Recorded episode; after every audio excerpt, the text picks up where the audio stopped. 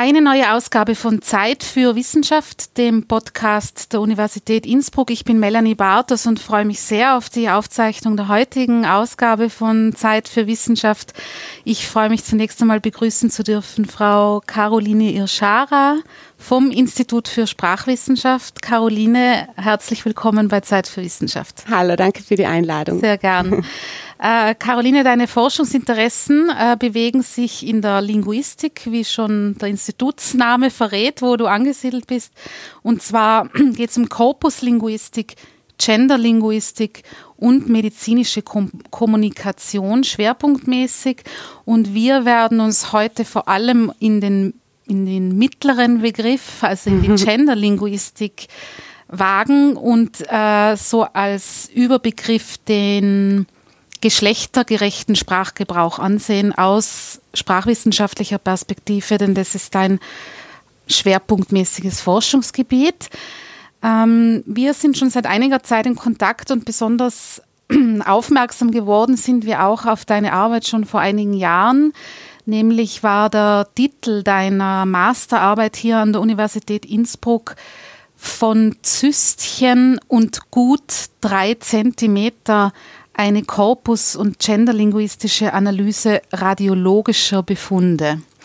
Ähm, da bleibt man natürlich auch ein bisschen hängen, äh, vom Titel her schon. Da wäre jetzt vielleicht zum Einstieg meine Frage, wenn wir sozusagen von deiner Masterarbeit jetzt ein bisschen losspazieren und uns dann in dieses große in den großen mhm. Themenbereich der gendergerechten Sprache oder Genderlinguistik allgemein vorbewegen. Was hast du dir da in deiner Masterarbeit angeschaut? Ja, die Masterarbeit äh, hat sich mit radiologischen Befunden beschäftigt, meine Doktorarbeit jetzt auch. Ähm, und das ist ein recht unerforschtes Gebiet zunächst einmal, also die medizinischen Befunde. Das ist eine Textsorte, mit der wir uns sonst nicht so sehr beschäftigen.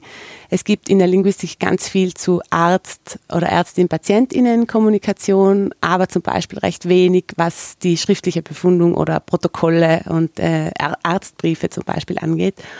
Und das Interesse kam eigentlich von der Medizinischen Universität interessanterweise, weil es dort einen Schwerpunkt für Gendermedizin gibt und der auch sehr ähm, einen sehr guten Status dort hat oder sich sehr etabliert hat.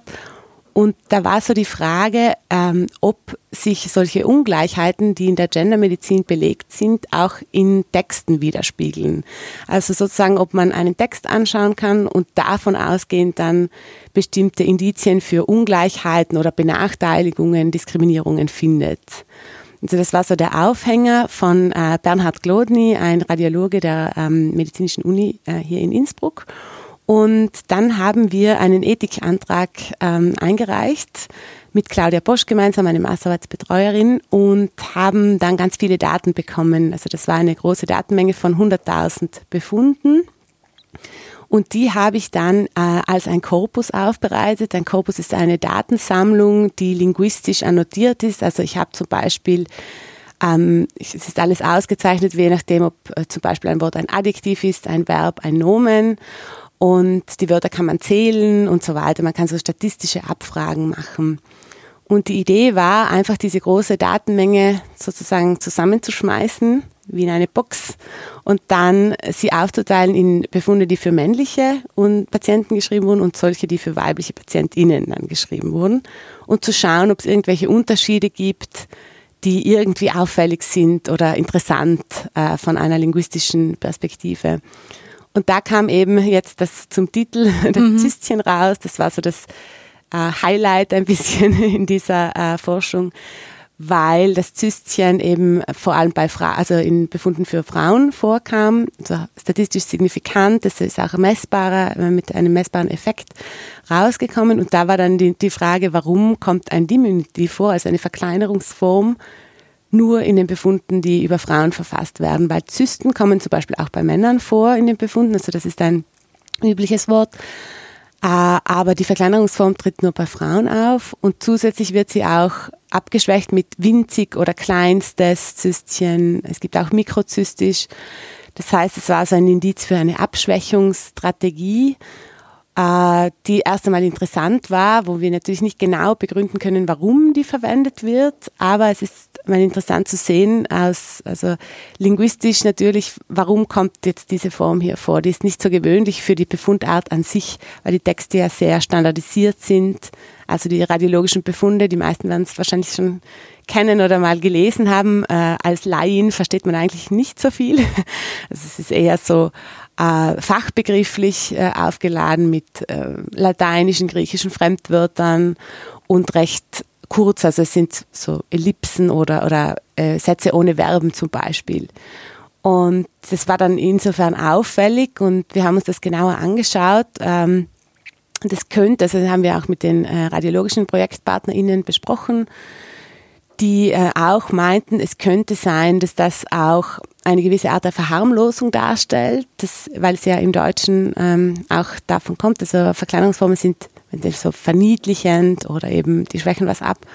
Und dass das hier eben dazu führen könnte in diesem radiologischen Setting, dass sich diese Befunde dann, dass man sie sich dann nicht mehr genau anschaut. Also dass ich sage, okay, es ist ein Zystchen, ich muss es nicht nochmal untersuchen, es ist etwas, das nicht besonders ähm, ausführlich untersucht werden muss. Und das war also so ein erster Fund, wo wir uns äh, die Frage gestellt haben, was das äh, bedeuten könnte, ob es denn solche, ob es mehr solche Fälle gibt in den radiologischen Befunden. Mhm.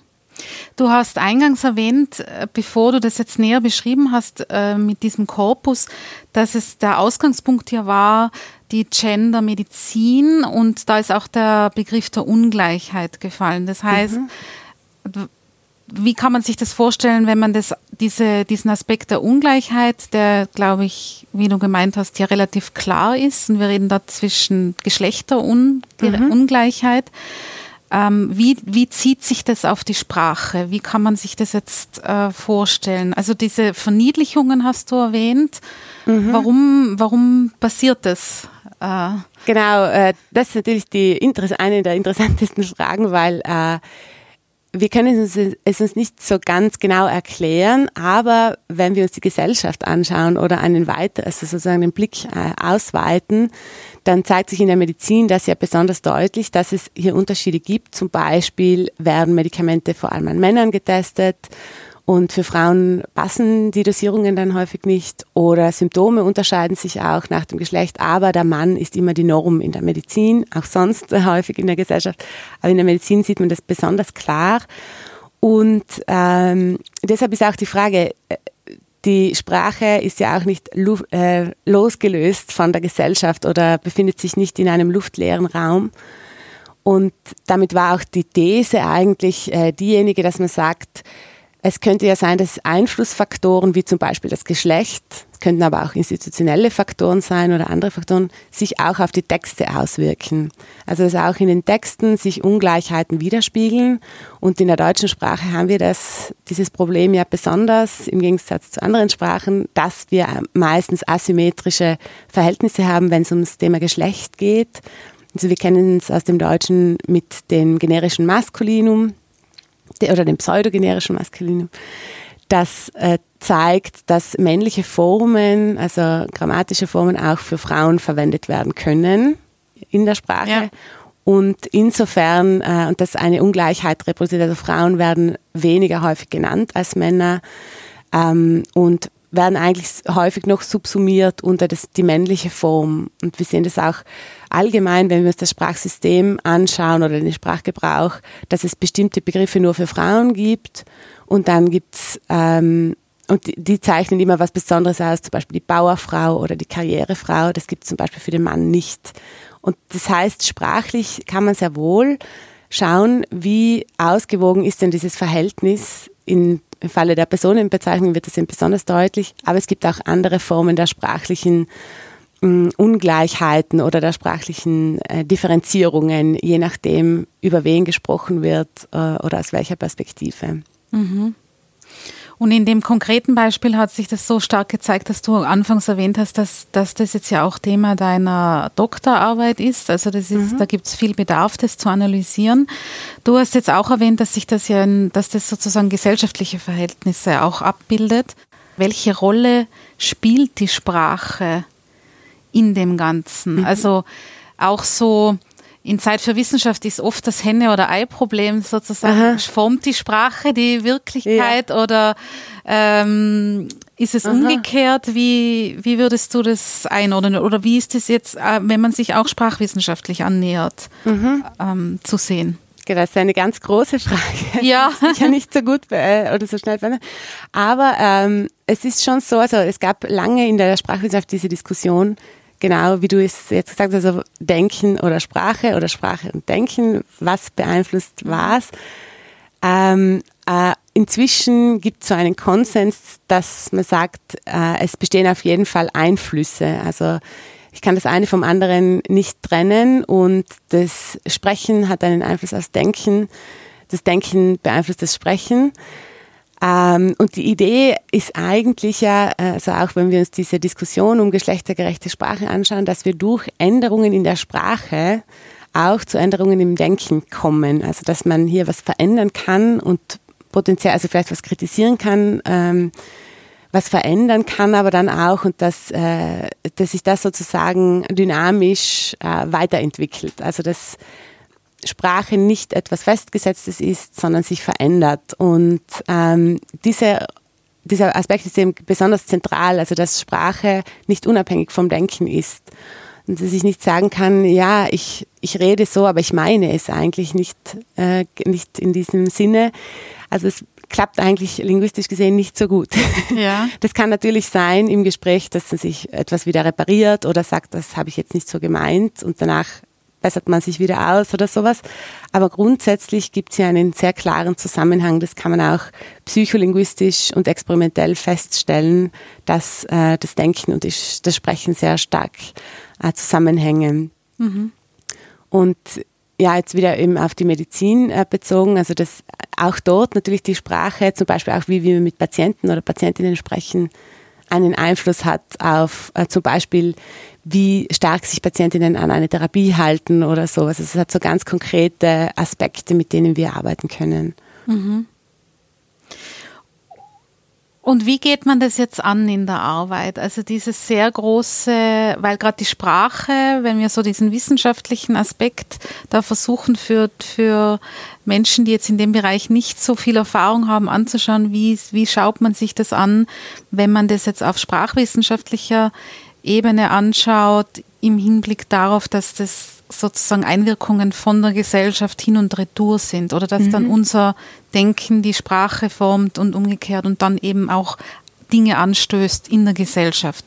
Wie kann man sich das vorstellen? Also da gibt es einerseits, äh, äh, das ist vielleicht das äh, Interessanteste hier, sind so, äh, psycholinguistische Studien, mhm. die sich diesen Zusammenhang genau anschauen. Und hier sind interessant, äh, das, also ich kann zum Beispiel nicht gut messen, was eine Person meint. Das kann ich nicht genau überprüfen. Also ich kann nicht so gut in den Kopf reinschauen, wenn ja. ich will.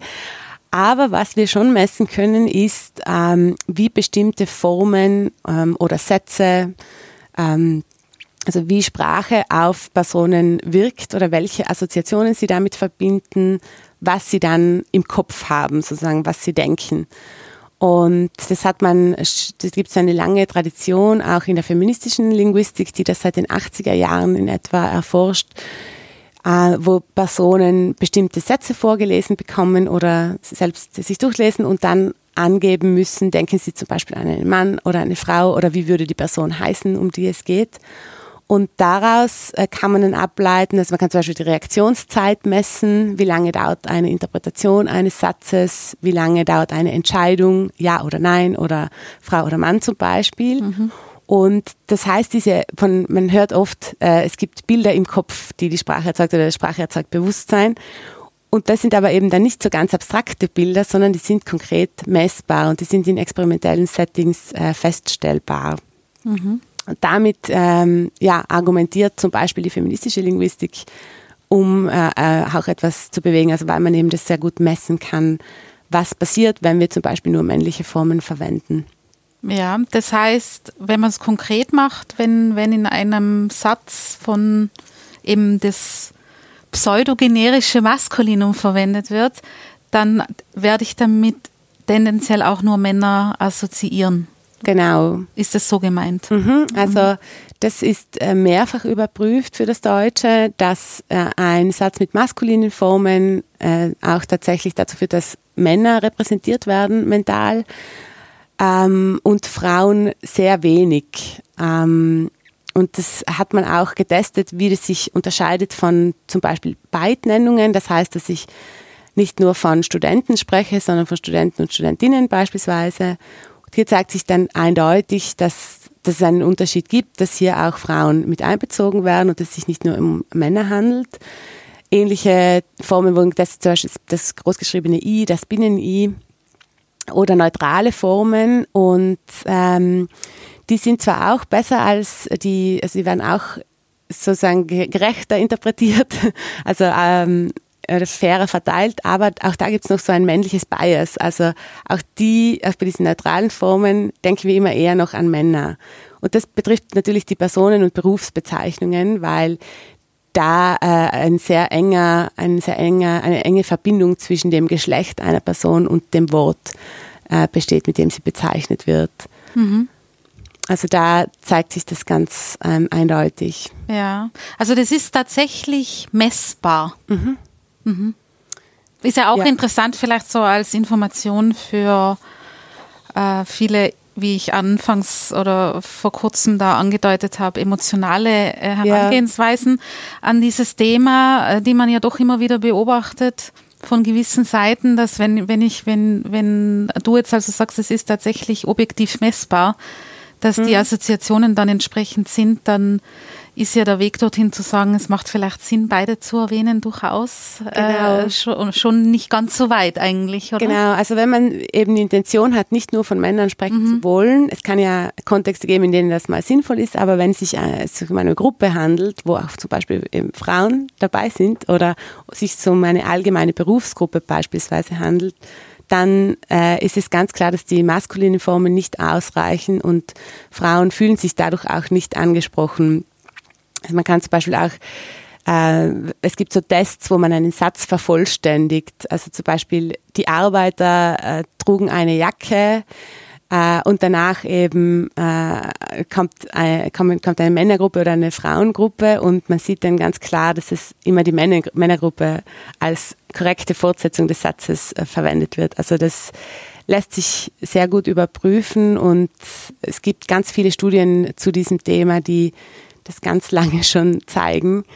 Trotzdem scheint es irgendwie nicht, ähm, also teilweise nicht anzukommen oder nicht vielleicht auch missverstanden zu werden. Also es gibt hier irgendwo eine Schwierigkeit, vielleicht auch der Vermittlung äh, oder ich weiß nicht genau, worum es sich da handelt, aber es ist äh, auf jeden Fall ein, ein langes Thema in, im Bereich der Genderlinguistik. Ja, allerdings, also auch für Nicht-Expertinnen und Experten ein Thema, wo, dem man auch in so medialen Diskursen oder Social-Media-Bereich überall äh, mhm. sehr intensiv begegnet und wo es dann zu hitzigen Diskussionen kommt, sobald eigentlich geschlechtergerecht gesprochen wird, Richtig, sozusagen. Ja.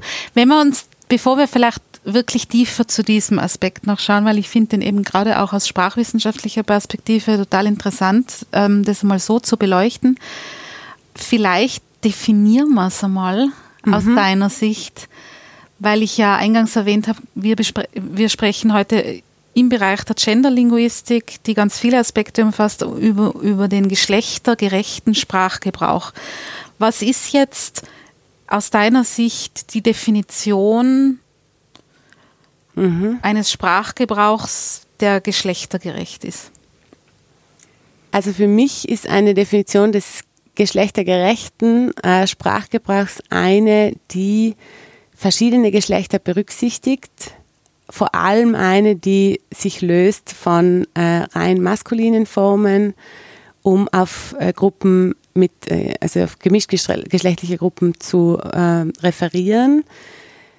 Der geschlechtergerechte Sprachgebrauch geht aber auch für mich noch weiter im Sinne davon, dass ich auch, also dass ich nicht nur auf das Gendern im engen Sinne schaue, von Studenten und Studentinnen zu sprechen, sondern auch einen Blick habe oder ein Bewusstsein vielleicht mir aneigne. Und das natürlich ist ein Prozess, das ist wahrscheinlich nie abgeschlossen und niemand ist davor gefeit. Mhm. äh, zu schauen, wie Sprache grundsätzlich, also ist sie diskriminierend oder kann etwas verbessert werden im eigenen Sprachgebrauch oder kann ich vielleicht grundsätzlich eine inklusivere Sprache ähm, wählen oder kann ich das üben? Das, das ist so mein, ähm, das würde ich sagen, ist so mein Ding, dass, dass es nicht nur aufhört bei den, beim Binnen-I oder beim Sternchen, Doppelpunkt, äh, bei mhm. diesen, dieser Formendiskussion, sondern auch diese generelle Perspektive, wo man vielleicht nochmal einen Schritt zurückgehen muss und schauen, ähm, gibt es andere Formen auch noch, die diskriminieren? Also wenn zum Beispiel von Frauen immer nur in einer bestimmten Art und Weise gesprochen wird, kann das auch problematisch sein? Oder was wird denn dargestellt medial? Also das ist auch ähm, so ein offener Blick im Sinne der Geschlechtergerechtigkeit ähm, angestrebt wird. Mhm. Das würde ich vielleicht so. Ja. Was hast du da vor Augen für diesen Aspekt, der über diese Binnen-I-Sternchen-Diskussion hinausgeht? Könnte man das, was mhm. schwebt dir da vor? Wie könnte man das greifbar machen? Mm, also zum Beispiel ganz so einfache Sachen wie werden Frauen auf Bildern dargestellt, in der Werbung, ähm, medial und kommen Frauen überhaupt zur Sprache? Mhm. äh, Sind es immer Männer, die porträtiert werden oder darf auch mal eine Frau sprechen in der Öffentlichkeit? Also so diese gesellschaftlichen Aspekte, die vielleicht ähm, noch nicht so, teilweise schon, also habe ich das Gefühl, dass es immer noch so lange dauert, bis äh, es ein bisschen sich an ein eine Gerechtigkeit, die wird es natürlich nie völlig geben, aber dass sich ein bisschen so in diese Richtung entwickelt. Ähm, natürlich eben, ähm, das meiste spielt sich sicher doch bei den Personenbezeichnungen ab, also eben so Begriffe wie Karrierefrau oder Bauerfrau die, äh, wo ich dann auch ab und zu wieder so ja. Bauerfrau ist so, da muss ich jetzt wirklich auch persönlich sagen, ein totales Unwort für mich. Ich kann das, nicht, nicht mehr lesen. ja. Mhm.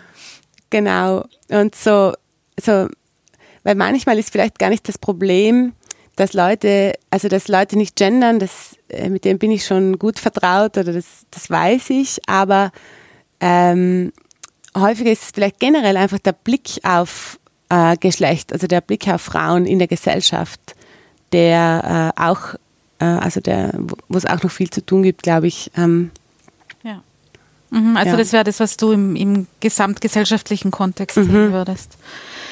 Also diese Gender, genderbasierte Sprache im Sinne von man äh, berücksichtigt zwei oder eben durchaus auch mehrere Geschlechter, weil es gibt ja nicht nur ja. Äh, männlich und weiblich. Ich glaube, das wäre an der Stelle auch einmal wichtig festzuhalten, dass das ja breites Spektrum ist, mhm. wie, wie sich Menschen identifizieren möchten oder fühlen. Und da ist ja sehr oft die Sorge ein bisschen, oder ein bisschen ist gut, mhm. die große Sorge, dass es die Sprache kaputt macht. Mhm. Also gerade im, im, im Kontext der deutschen Sprache äußern ja viele Menschen die Sorge, dass es die, die deutsche Sprache kaputt macht. Also sei es jetzt, weil immer beide Formen verwendet werden, das ist dann vielleicht noch die am besten vorstellbare, aber gerade so Sternchen oder Binnen-I, mhm. diese Varianten, das würde die Sprache potenziell verschandeln. Jetzt, wenn man das ähm, kann man ja äh, als Sorge per se so geäußert durchaus ernst nehmen. Wie, wie begegnet man dem? Oder hm. ist sie in Gefahr so? Oder wie, wie, ist, wie ist denn das aus, aus linguistischer Perspektive zu sehen eigentlich? Ja, also aus der linguistischen Perspektive äh, würde ich sagen, äh, gibt es diese Ängste immer wieder. Also äh, umgekehrt, aus der gesellschaftlichen Perspektive gibt es diese mhm. Ängste immer wieder. Ähm, zum Beispiel auch, man sieht beim Englischen, also wenn Anglizismen ins Deutsche äh, so reinprasseln, da gibt es auch immer wieder Diskussionen, dass, dass die Sprache eben verschandelt. Und aus linguistischer Sicht können wir uns da zunächst einmal fragen, was ist denn überhaupt eine schöne Sprache oder was ist denn das, ähm, diese Ästhetik, um die es da häufig geht? Ähm, und kann man Sprache damit irgendwie, also wie, wie, wie bildet sich das überhaupt heraus, diese Einstellung zur Sprache? Also das, also ab wann gehe ich davon aus, dass eine Sprache verschandelt wird, weil ein Sternchen dazukommt? Ähm, ist es zum Beispiel auch bei anderen äh, Begriffen dann der Fall, wenn ich das iPhone nehme, das hat auch ähm, also zwei großgeschriebene Buchstaben, da stört sich wahrscheinlich, stören sich vielleicht weniger äh, oder wo gibt es also die Grenzen, also wo, das kann man ja nicht klar definieren, linguistisch sowieso nicht. Und ähm, natürlich gibt es schon so was wie ein ästhetisches Gefühl für die Sprache. Also es gibt zum Beispiel auch in der Phonetik, dass bestimmte ähm, äh, Laute auf uns äh, angenehmer wirken als andere, aber das hängt natürlich besonders davon ab, in welcher Sprache ich aufgewachsen bin oder was, welche Sprache ich spreche und welche Verbindung dazu besteht. Also es gibt diese Einstellungen von Sprecher und Sprecherinnen.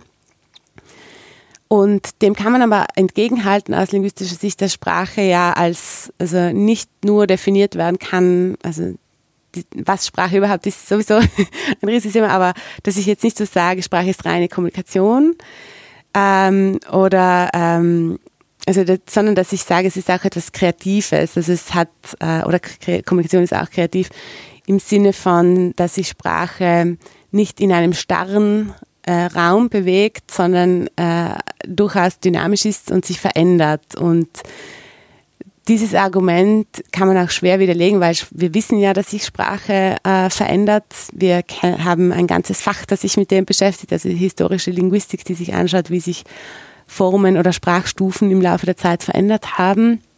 Oder auch ähm, zum Beispiel die Schrift, die sich verändert hat. Äh, und natürlich scheint es punktuell vielleicht so, dass die Sprache eben, weil wir es vielleicht auch so lernen, dass es eine Grammatik gibt und es gibt eine Sprache und das, es gibt Wörterbücher sozusagen, das ist alles irgendwie festgelegt. Aber Sprache ist eben etwas Lebendiges und ändert sich laufend. Wir haben es besonders gut bei Corona, glaube ich, gesehen. Mhm. Da sind ja, ja. besonders viele Fachwörter dazugekommen, von mhm. denen wir nie gedacht hätten, oder ich zumindest nicht. Na. Ich einmal von PCR-Tests. ja. Und äh, irgendwelchen Werten spreche, von denen ich vorher überhaupt nie was gehört habe. Also ähm, ja, mit dem Argument kann es eigentlich linguistisch zumindest gut äh, entkräften, entkräftigen. Mhm. Ähm, aber kannst du die Sorge verstehen? Also wie mhm. hast du, nachdem du ja in dem, einem Gebiet forschst, das permanent mit dem sehr stark konfrontiert ist, äh, kannst du dir irgendwie erklären, warum das so aufgeladen ist? Ja, also ich kann schon äh, mir das so vorstellen, dass ähm, also wir haben, Sprache ist etwas sehr Persönliches gleichzeitig oder etwas, über das wir uns sehr stark identifizieren. Und Geschlecht natürlich auch. Und da kommt das beides sehr stark zusammen.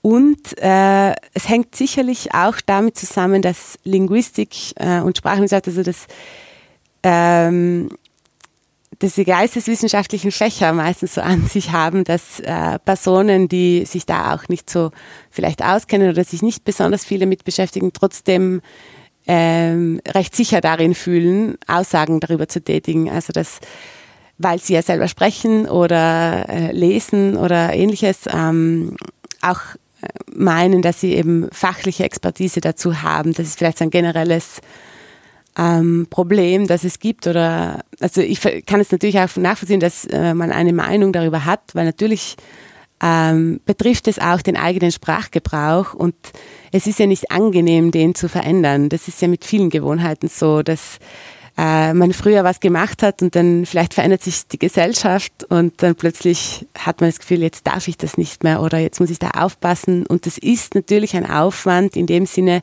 wenn ich nie äh, von Studenten und Studentinnen zum Beispiel gesprochen habe, sondern immer nur von Studenten, da muss ich das erst vielleicht lernen, üben, trainieren. Und da kann ich verstehen, dass es am Anfang irgendwie lästig ist, weil äh, das eben doch ein bisschen eine Praxis ähm, braucht, bis sich das normalisiert. Aber es geht dann recht schnell eigentlich. Also gut, ich kann das vielleicht nicht unbedingt mehr objektiv beurteilen, aber ähm, es ist äh, doch eine Übungssache auch. Und ähm, ja, ich kann mir vorstellen, dass sich viele äh, vielleicht, ähm, das ist eben so ein, ein Vorwurf, der häufig kommt, dass es so belehrend wirkt. Ja. Und das kann ich teilweise auch nachvollziehen, aber äh, das, das ist vielleicht wirklich so individuell teilweise so, aber grundsätzlich ist die Idee der feministischen Linguistik nicht, Leute zu belehren, ähm, sondern einfach Vorschläge zu machen, oder Raum zu schaffen dafür, also ein Bewusstsein grundsätzlich zu schaffen. Und das heißt nicht, dass es jetzt äh, Personen dann irgendwie bestraft werden sollen, wenn sie eine bestimmte Form nicht verwenden oder wenn mhm. sie, also dass das bestimmte Vorschriften, weil das passt dann wiederum nicht zu dieser Sprachkritik, die es gibt. Also das gleichzeitig in starre Regeln wieder zu gießen, äh, geht auch nicht so gut, äh, passt nicht so gut zusammen mit dem Konzept, dass äh, man kreativ eigentlich und äh, experimentierfreudig mit diesem Thema umgehen möchte. Und ähm, ich, ich habe eben manchmal vielleicht äh, ja den Eindruck, dass es so, dass es eben als Belehrung empfunden wird, aber das ist überhaupt nicht so intendiert. Und natürlich äh, dauert es, bis sich das fest oder bis, bis es gewohnt ist und nicht mehr etwas, wo, wo man sich überlegen muss, äh, wie sage ich das jetzt, ja, sondern, ja. aber ja, mhm. das ist vielleicht das Lästige daran. Mhm. Wenn du ein Gegenüber hast, ähm, der oder die äh, sagt, sie möchte das eigentlich nicht machen und hält es, hält es nicht für sinnvoll, entweder, ich meine, das geht ja oft dann in einem, das, äh, es macht die Sprache kaputt und dann ist ja durchaus auch das andere Argument, das haben wir nie gebraucht, das brauchen wir jetzt auch nicht. Oder auch, mhm. dass Frauen sagen, äh, mich stört das, mich stört das nicht so. Mhm. Was, wie kann ich mir dann deine, so ein Gespräch von dir mit der Person vorstellen? Was würdest du, was sagst du da? Wenn, wenn ähm, man auf jemanden trifft. Weil ich sehe, du machst ja. auch viele Workshops zu dem Thema. Mhm. Also es ist ja durchaus dir auch ein Anliegen, aus deinen Forschungsergebnissen raus Menschen dafür zu sensibilisieren. Ja.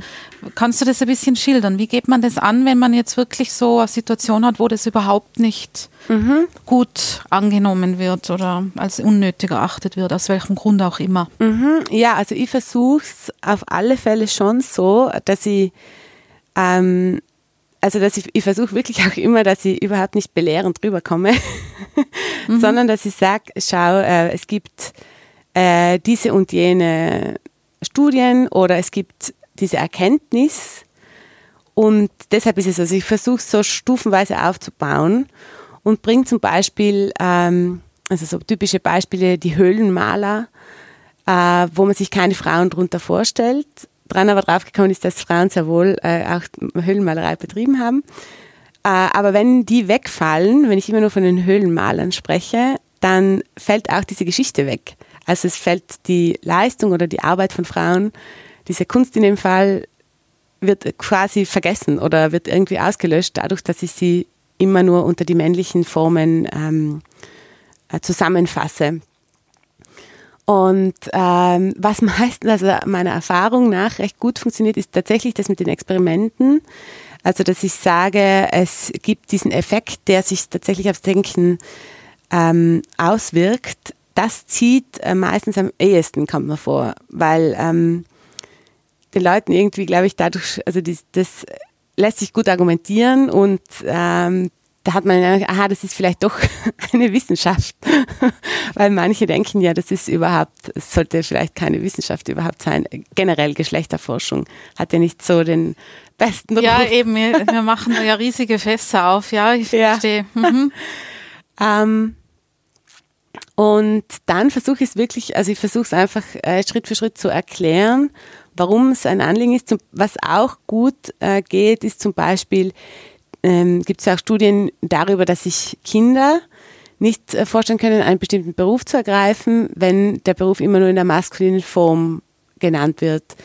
Und Frauen bewerben sich ja auch nachweislich nicht auf Stellen, also weniger häufig auf Stellen, die nur für Männer ausgeschrieben sind. Also nicht für Männer ausgeschrieben sind, aber die nur die maskuline Form enthalten, aber für gemischtgeschlechtliche ähm, Gruppen intendiert sind. Also ich finde, bei Kindern sieht man das eben besonders deutlich, wenn die dann, es gibt mehrere Studien, wo zum Beispiel gesagt wurde, sie sollen Sänger zeichnen oder ähm, können sie sich vorstellen, Pilot zu werden.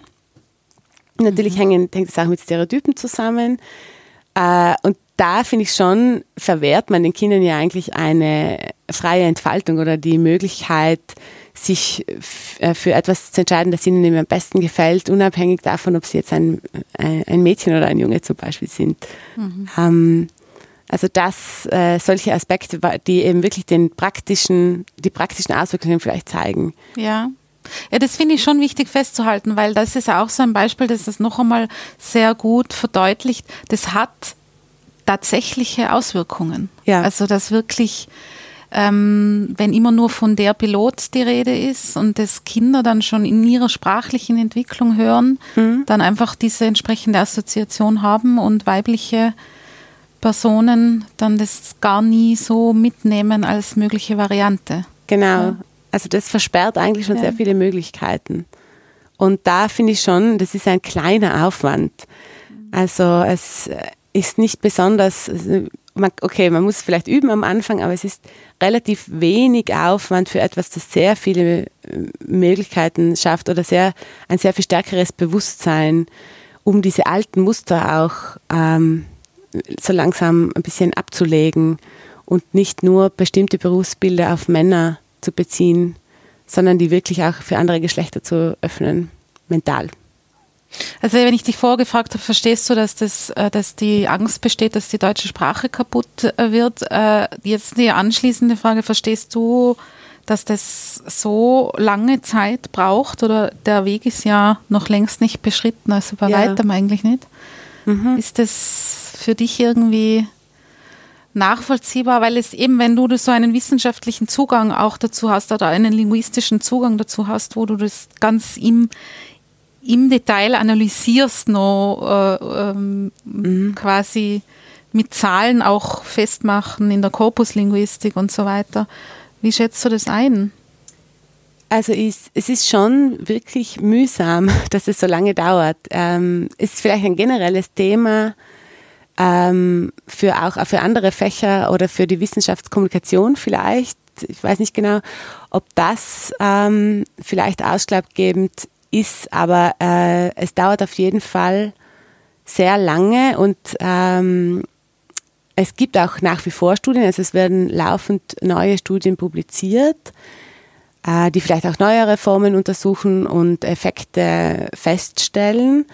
Aber irgendwie scheint es nicht anzukommen oder ja, es scheint sehr lang zu dauern, ähm, dass das wirklich äh, in der Gesellschaft ankommt, beziehungsweise ich meine, man sieht schon auch gute Beispiele, zum Beispiel ähm, bestimmte Medien, die einfach ohne eine großartige Diskussion darüber an, äh, anzustoßen, äh, geschle geschlechtergerechte Reformen verwenden und ähm, verschiedene, es gibt verschiedene Formate, in denen das einfach Usus inzwischen ist. Ja. Gleichzeitig gibt es aber auch viele Zeitungen zum Beispiel, die das überhaupt noch nicht, also die auch, glaube ich, keine Bestrebung haben. Es, man liest auch immer noch die, diese Klausel, äh, Frauen sind mitgemeint. Ja, ja. Mhm. Äh, und teilweise auch in äh, öffentlichen Dokumenten oder so. Also das, da stolpert man auch wieder drüber, ähm, in Formularen oder sowas. Ähm, ja, und da äh, tue ich mich irgendwie schwer, das einzuschätzen, wie lange das noch dauert oder ähm, was es noch braucht, um das ähm, stärker zu verbreiten oder um das noch irgendwie besser zu vermitteln vielleicht auch. Also du bist schon auch da in gewisser Weise, wenn ich das richtig interpretiere, selbstkritisch jetzt vielleicht nicht nur auf dich selber bezogen, sondern generell, weil du gesprochen hast von Wissenschaftskommunikation oder letzten Endes auch von, von Vermittlungsfragen. Was glaubst du, was könnte man da denn besser machen oder was, wie gelänge denn sowas besser? Ja, mh, also ich glaube, weil in den Medien, ich habe manchmal das Gefühl, dass es eben nur diese Negativmeldungen gibt. Ähm, aber das ist wahrscheinlich noch ein größeres Thema, äh, das ich hier wieder aufmache. Ähm, aber es bräuchte vielleicht schon mehr, also ich meine, es ist gut, dass immer darüber gesprochen wird. Ähm, da, das zeigt ja, dass die Diskussion zumindest äh, am Laufen ist und nicht schon alles verloren ist oder dass, dass es einfach gar nicht Thema ist. Ähm, aber ich glaube schon, dass es, dass es immer wieder so äh, Punkte braucht, wo das ähm, einfach, was, was am besten funktionieren würde, wahrscheinlich wäre, wenn es einfach viele Leute machen. Denke ich mir, also wenn es äh, vielleicht gar nicht so speziell äh, hervorgehoben wird, sondern dass es einfach so sich einschleicht durch den Gebrauch von, ähm, von vielen Personen. Also dass es so äh, vielleicht in der Sprachgemeinschaft grundsätzlich mehr Leute gibt, die das einfach tun, sozusagen. Ja. Jetzt gerade, weil wir ja äh, bekanntlich in einem universitären Umfeld, Umfeld sind, mhm. da, äh, wenn man das als die Bubble bezeichnet, ja. dann kann man ja das Gefühl haben, da hat sich schon einiges getan. Das mhm. ist äh, sehr gut oder gut etabliert. Auch die Universität Innsbruck bekennt sich ja zu einer geschlechtergerechten Sprache in ja. ihrer Kommunikation. Auch wir im Kommunikationsteam machen das seit Jahren eigentlich konsequent. Das ist nicht mehr Thema. Kein Thema mehr. Mhm. Das ist normalisiert, ja. Aber man sieht natürlich andere Bereiche der Gesellschaft, wo das, wo das ähm, so noch nicht der Fall ist. Also das müsste sozusagen noch streuen. Streuen, genau, mehr streuen. Ja. Ja. Ähm, du hast im Laufe der, des bisherigen Gesprächs, gerade für das Streuen, jetzt, wenn wir das ein bisschen aufgreifen, mehrfach erwähnt, dass man das lernen kann. Mhm. Dass es da, dass es eben durchaus Gewohnheiten sind, die man halt einfach auch hat in der Sprache.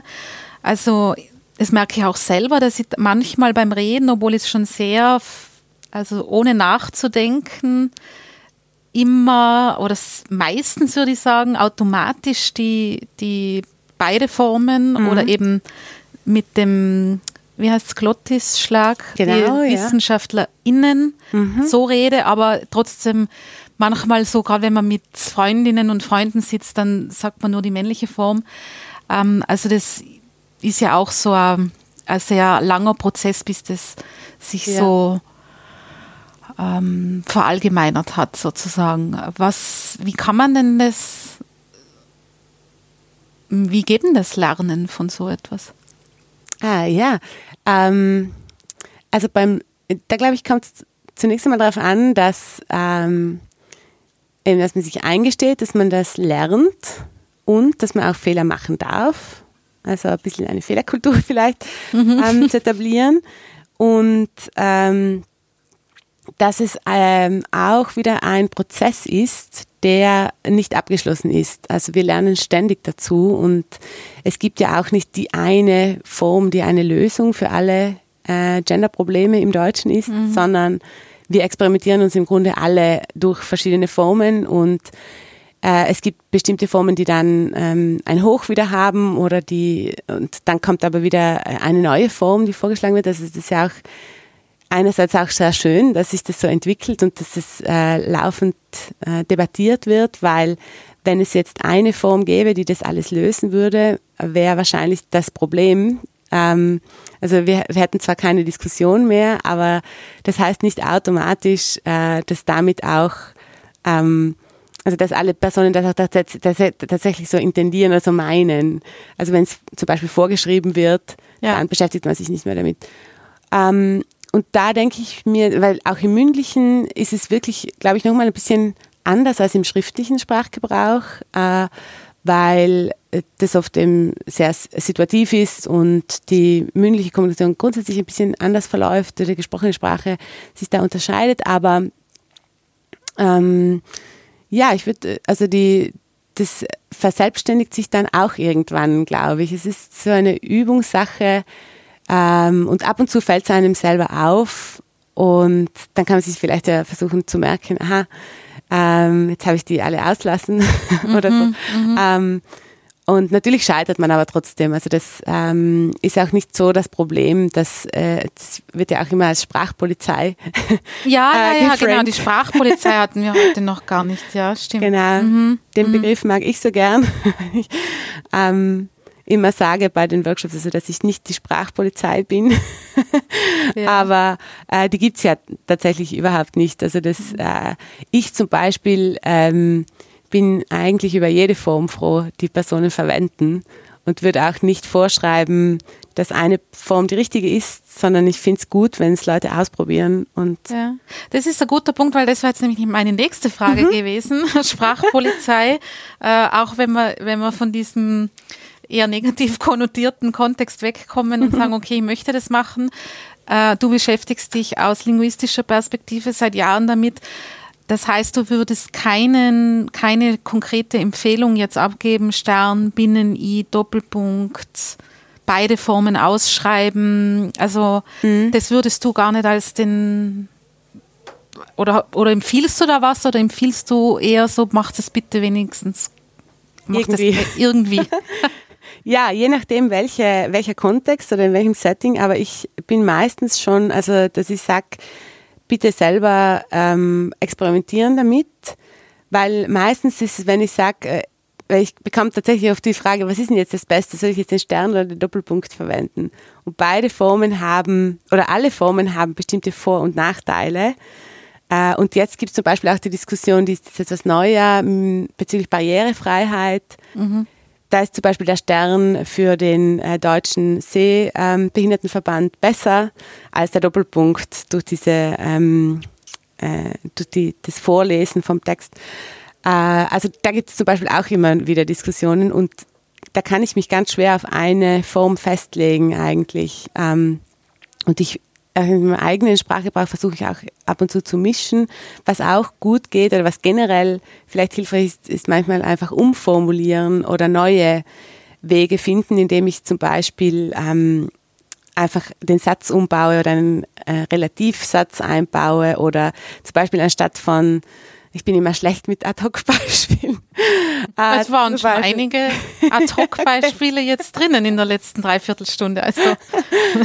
also wenn ich zum Beispiel vom Team spreche, anstatt von ähm, den Arbeitern und Arbeiterinnen oder sowas, dann kann ich das umgehen. Oder ähm, äh, Instituts, Institutionsbezeichnungen verwende anstatt äh, Personenbezeichnungen also ein, oder ein, ein Kollektiv zum Beispiel, anstatt diese und jene Person. Ähm, oder, also da gibt es ganz viele Möglichkeiten, die natürlich aber, also äh, wo man sich ein bisschen durcharbeiten kann und versuchen kann, äh, je nach Kontext auch, passt diese Form jetzt oder gibt es vielleicht eine einfachere Möglichkeit bei Formularen, kann man ja einfach auch das Du verwenden oder das Sie, also nicht das Du, es ist wahrscheinlich äh, dann salopp, aber die, ähm, die direkte Anrede meine ich, also dass ich schreibe ihre Unterschrift und ähm, nicht Unterschrift der, des Inhabers, der Inhaberin. Also da wird es tatsächlich häufig kompliziert, wenn ich anfange, alles aufzuzählen. Manchmal geht es einfacher, indem ich ein, eine andere Form verwende oder das sprachlich anders formuliere. Mhm.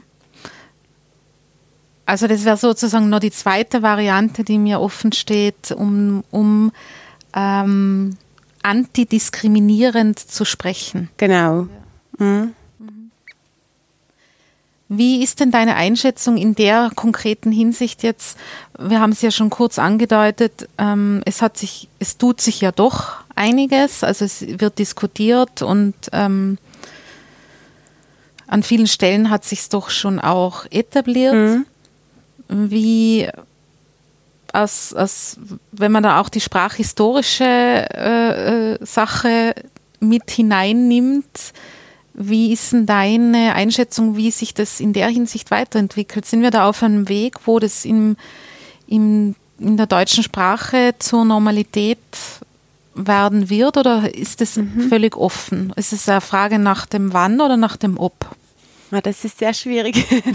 ähm, also ich glaube, also grundsätzlich wird sich im Deutschen schon recht gut an, also das wird ganz gut sich eingliedern lassen, denke ich, äh, weil die Formen nicht so kompliziert sind. Also vielleicht kann man diskutieren, ob Sternchen oder Doppelpunkt, aber grundsätzlich lassen sich die Formen relativ leicht einfügen, zum Beispiel wenn man sie im Plural verwendet. Also es gibt eigentlich nicht eine große Schwierigkeit, es ist schon vielleicht Übungssache, aber Grundsätzlich lassen sich die Formen leicht integrieren, die wir bis dato haben oder diese Möglichkeiten, die es aktuell gibt. Und ähm, da frage ich mich nur eben, wie das die Gesellschaft an sich sieht. Also wie ist die Rolle der Frau an sich in der Gesellschaft oder wie ist die Rolle äh, von Personen, die sich weder männlich noch weiblich äh, verorten würden. Und das ist vielleicht eher die Frage, weil ähm, wenn jetzt Personen zwar äh, gendern, weil sie das Gefühl haben oder weil es eben jetzt äh, so gesagt, ihnen gesagt wird, sie sollen das halt machen, aber ein veraltetes Rollenbild verinnerlicht haben oder ein Bild verinnerlicht haben, das nach wie vor diskriminierend ist, ähm, also dass Frauen eben weiterhin in, in traditionelle Rollen ähm, in, verhaftet sozusagen, dann glaube ich, wird es länger dauern, bis wir dahin kommen. Äh, und man sieht es ja aktuell politisch, das hängt eben sehr stark mit der aktuellen politischen Situation zusammen, wo äh, es schon einige ähm, Backlashes teilweise gibt. Ja. Äh, und ich mir nicht so sicher bin, wie feministische, also was äh, das eigentlich feministisch bestimmte Errungenschaften, die wir aus feministischen Kämpfen haben in der Gesellschaft, dass die gar nicht so gesichert sind vielleicht, wie ich mir erhoffen würde oder wie ich mir erhofft habe, sondern das merke merk ich jetzt aktuell, dass das doch relativ äh, stark bröselt oder dass es gar nicht so festgefahrene Rechte teilweise sind, die ähm, hier wieder so aufzu, äh, aufbrechbar, also verhandelbar scheinen. Mhm. Und damit hängt es, glaube ich, sehr stark zusammen. Also wenn die Gesellschaft oder die Mehrheit der Gesellschaft sagt, das ist ein wichtiges Anliegen und äh, es braucht äh, Emanzipation nach wie vor, es braucht äh, Feminismus, dann wird es wahrscheinlich auch leichter sein oder sich von, von allein relativ äh, schnell fortsetzen. Würde sich das sozusagen, wie wir jetzt vorher besprochen haben, auch schon in der Sprache abbilden, anfangen, in einer Selbstverständlichkeit? Das denke ich mir, ja. ja. Genau. Mhm. Mhm. Wo bröselt es in deiner Wahrnehmung in der Hinsicht gerade besonders? Oder weil du erwähnt mhm, hast, ja. du merkst es im Moment gerade speziell. Ja, also so, äh, ich merke es in Italien zum Beispiel besonders. Also ähm, in, mit der neuen Regierung gibt es verschiedene, ähm, eine Rückkehr zu dem traditionellen Familienbild zum Beispiel, wo jetzt die Homo-Ehe wieder diskutiert wird. Oder äh, wenn wir uns die Schwangerschaftsabbrüche in den USA anschauen, wo es plötzlich nicht mehr so leicht ist oder unmöglich wird, legal abzutreiben. Also solche ähm, Hard Facts, mit denen wir gerade äh, uns auseinandersetzen müssen, wo, wo ich mir irgendwie schon gedacht habe, ja, das, nein, das ist so, also wie vielleicht auch so ein bisschen für uh, taken for granted genommen, dass äh, bestimmte Dinge nicht mehr so verhandelt werden müssen, sondern die, die haben wir jetzt ja und wir haben ja auch auf dem Blatt eine Gleichstellung, aber ähm, man sieht trotzdem gesellschaftlich, dass sich da einiges noch äh, tun muss, auch wenn wir Care-Arbeit zum Beispiel betrachten oder so. Ähm, ja, die Rolle der Frau in der Gesellschaft und auch, äh, oder Trans-Personen zum Beispiel, diese Debatte, die gerade stattfindet. Also da, glaube ich, gibt es noch viele Dinge, die ähm, zu behandeln oder die zu, zu bearbeiten sind. Ja. Wenn wir beim Bearbeiten sind, das frage ich immer gerne in Zeit für Wissenschaft, woran arbeitest du im Moment oder wir sitzen hier in meinem kleinen Tonstudio im Büro für Öffentlichkeitsarbeit, aber du gehst dann wieder rüber in den anderen Turm. Mhm. Wo, woran arbeitest du, wenn du dich dann wieder an den Schreibtisch setzt? Äh, ich arbeite heute, ich müsste noch ein Abstract abschicken für einen Vortrag. Also ich habe äh, ein Stipendium an der EURAC in Bozen mhm. äh, bekommen und da äh, geht es um feministische Diskurse in Südtirol. Also ich weiß noch nicht genau, was ich da dann machen werde, aber ich bereite einen Vortrag vor über meine äh, Doktorarbeit tatsächlich jetzt mhm. äh, als Einstieg. Ja. Und ich schreibe gerade an, einem Artikel für einen äh, deutschsprachigen Sammelband zu Gendern in verschiedenen Sprachen. Und ich schreibe über die ähm, Diskussion der, äh, rund ums Thema Gendern in Österreich. Es wird ein allgemeiner ähm, Beitrag werden. Diskussion wo? Ähm, die, also so, ich werde das anhand einer, einer, äh, einiger Beispiele ähm, aufarbeiten, also die in der Öffentlichkeit stattfinden, Pro- und Kontra-Argumente. Ähm, zum Thema Gendern. Mhm. Viel Material nehme ich an. Gibt's da? Ja. ja. Äh, wir haben mit der Masterarbeit angefangen, hören wir mit der, vielleicht schließen wir mit der Doktorarbeit ab, weil wir ja, ähm, oder du erzählt hast, dass du dich, dass du das dort weiterführst. Wie gehst du da jetzt ran oder wie wird das, geht es dann stärker in allgemein Gendermedizin oder was ist der Fokus dann von der Doktorarbeit, wenn du sagst, das wird dann noch hm. weiter betrachtet dann? Ja, in meiner Doktorarbeit habe ich die Datenmenge vor allem erweitert und die Fragestellung, also ich habe weiterhin äh, Befunde aus der Radiologie und Neuroradiologie ich habe inzwischen aber fünf Millionen Befunde, mhm. die ich aber nicht alle gleichzeitig analysiere. Aber ich nehme einzelne Befundarten heraus, weil in der Maßarbeit waren die alle gemischt. Und jetzt habe ich zum Beispiel äh, Thorax-CT also, oder Schädel-CT ähm, mhm. separat oder MRTs. Und ähm, ich habe die Fragestellung ausgeweitet im, mit Hinblick auf die, Frage, auf die Frage, gibt es auch Gemeinsamkeiten? Weil sehr häufig ist der Fokus auf Unterschiede, grundsätzlich in der Korpuslinguistik, ähm, aber auch in diesem Thema. Und äh, ich stelle mir eben die Frage, gibt es Unterschiede oder, äh, und, oder Ähnlichkeiten zwischen den Befunden, je nachdem, ob sie für Frauen oder Männer verfasst wurden und werden Patientinnen und Patienten unterschiedlich dargestellt. Also wie wird über Patienten und wie wird über Patientinnen gesprochen. Also es ist sozusagen eine Erweiterung der Datenmenge ähm, und noch einmal eine genauere Spezifizierung, ähm, die etwas präziser noch ist, als es in der Masterarbeit war. Also das war so wie eine Pilotstudie dazu. Ja. Wenn die Gendermedizin da mit reinspielt, beziehungsweise es ja eigentlich aus dem Bereich kommt, fließt es dann wieder zurück oder was passiert mhm. denn da? Also natürlich ist es deine akademische, deine Forschungsarbeit, aber jetzt in dem konkreten Anlass ist es was, weil Gendermedizin wird ja doch auch zunehmend diskutiert, mhm. äh, zumindest.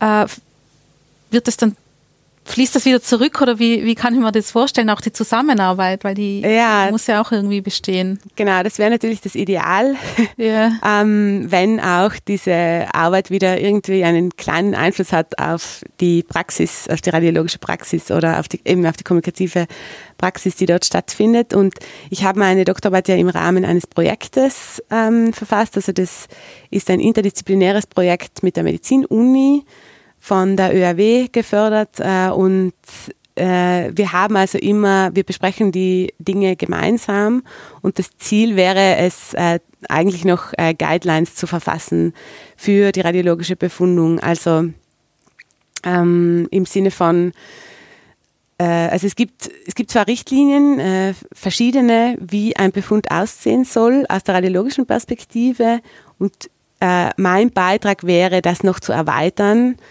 ähm, im Hinblick auf äh, vielleicht problematische Formulierungen oder ähm, uneindeutige Formulierungen, die die Kommunikation erschweren und die in dieser äh, Gender-Frage relevant sein könnten. Also das ist das Ziel. Mhm. Ja, dann vielen Dank für heute, für diese umfassenden Einblicke in deine Arbeit. Und Danke. vielleicht, wenn das dann wenn das, das Ziel erfüllt ist, äh, wäre das ja eine gute Gelegenheit, dass wir uns vielleicht noch einmal über diese Ergebnisse unterhalten. Sehr gern. Für heute vielen Dank, Caroline, für deinen Besuch in Zeit für Wissenschaft. Danke vielmals für die Einladung. Gerne.